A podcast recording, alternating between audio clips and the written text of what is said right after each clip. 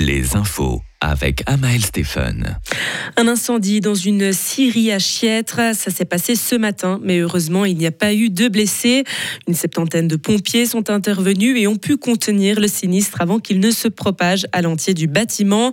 Seul le local technique de la bâtisse a été détruit par les flammes.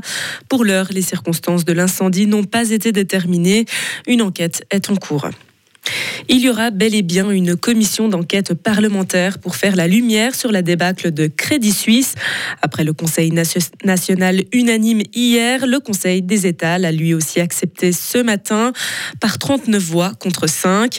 Mais le débat était plus tendu. Cinq sénateurs ont rejeté cette CEP, trois alémaniques du centre et deux du PLR, dont le vaudois Olivier Français, qui estime que la commission de gestion aurait fait l'affaire. En ce qui concerne l'argent public, euh, sera positif et pas déficitaire. Cette aide-là va rapporter, ça a été clairement démontré, on est déjà à plus de 100 millions de gains par rapport au fait qu'on a fait un prêt. En ce qui concerne le, côté juridique, on a différentes analyses juridiques qui auraient pu tout à fait faire la commission de gestion. Actuellement, il y a une activité juridique qui est en cours et c'est elle qui aura raison. Nous, on va faire de la politique politicienne et dépenser bêtement de l'argent pour ne euh, pas faire avancer le Spingly, bien au contraire.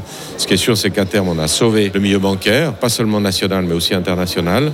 On a sauvé un maximum d'emplois en Suisse et ça, on peut en tirer bénéfice.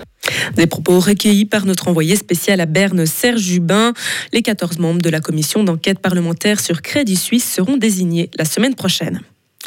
Les vapoteuses n'échapperont pas à l'impôt, mais la facture sera moins élevée que pour les cigarettes traditionnelles. C'est ce que le Conseil national a décidé aujourd'hui. La gauche a donc échoué à introduire un modèle d'imposition plus sévère.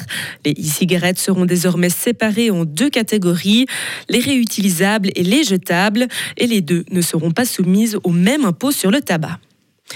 Recevoir l'aide sociale ne devrait plus être un motif d'expulsion pour les étrangers. Une alliance a déposé aujourd'hui une pétition nommée La pauvreté n'est pas un crime qui demande au Conseil des États d'accepter l'initiative éponyme.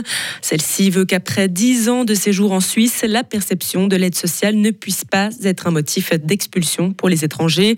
Alors que le Conseil national a accepté l'initiative, le Conseil des États doit encore en débattre lundi prochain. À Saint-Gall, une automobiliste a été condamnée aujourd'hui à 4 ans de prison pour un accident mortel. Il y a une année, la jeune femme de 21 ans avait provoqué un accident de la route qui a coûté la vie à trois passagers et fait une blessée grave. Ce jour-là, elle roulait à plus de 160 km/h dans une zone limitée à 50. La prévenue a été reconnue coupable d'homicide et de lésions corporelles graves par négligence, ainsi que d'infractions graves à la loi sur la circulation routière. Et enfin, la destruction du barrage de Kharkovka a, selon l'Ukraine, inondé plus de 600 km dans la région de Kherson.